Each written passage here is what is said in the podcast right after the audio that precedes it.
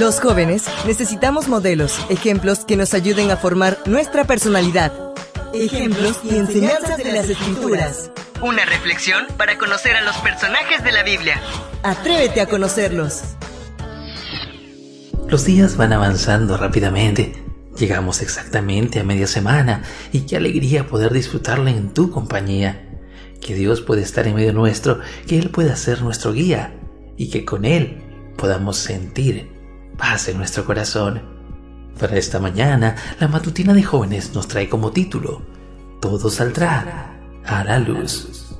El texto bíblico lo encontramos en el libro de Marcos capítulo 4, verso 22 que nos dice, No hay nada oculto que no llegue a manifestarse, ni hay nada escondido que no salga a la luz.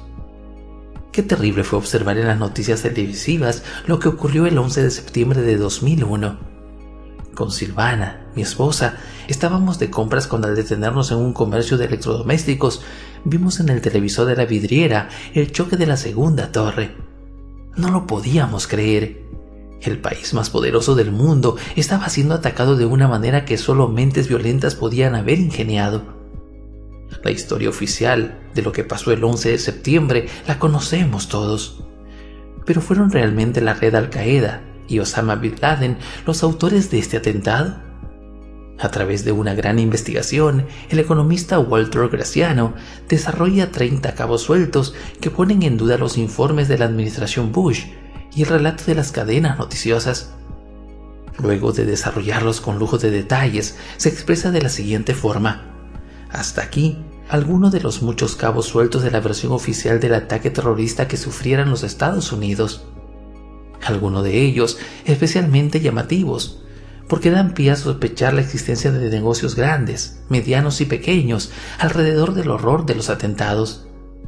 A raíz de estos, no solo la administración Bush comenzó a tener un pretexto para invadir países estratégicamente esenciales desde el punto de vista energético, también pudo aprobar en el Congreso una legislación que suspende en Estados Unidos garantías constitucionales esenciales, como la US Patriot Act, aprobada por el Senado americano el 24 de octubre del 2001 por 99 votos contra uno. Hitler ganó la guerra. Página 74. ¿Cuál será la verdad? Quienes no formamos parte de los entretelones de las decisiones políticas, fuimos bien informados, o se nos dio una historia para cerrar un rompecabezas que le falta piezas. A lo largo de la vida todos estamos inmersos en pequeños y grandes sucesos que resultan un misterio para la comprensión humana. El pecado de este mundo ha hecho un Dios de la mentira y dentro del hogar, en el trabajo o en la iglesia surgen acontecimientos que no tienen explicación.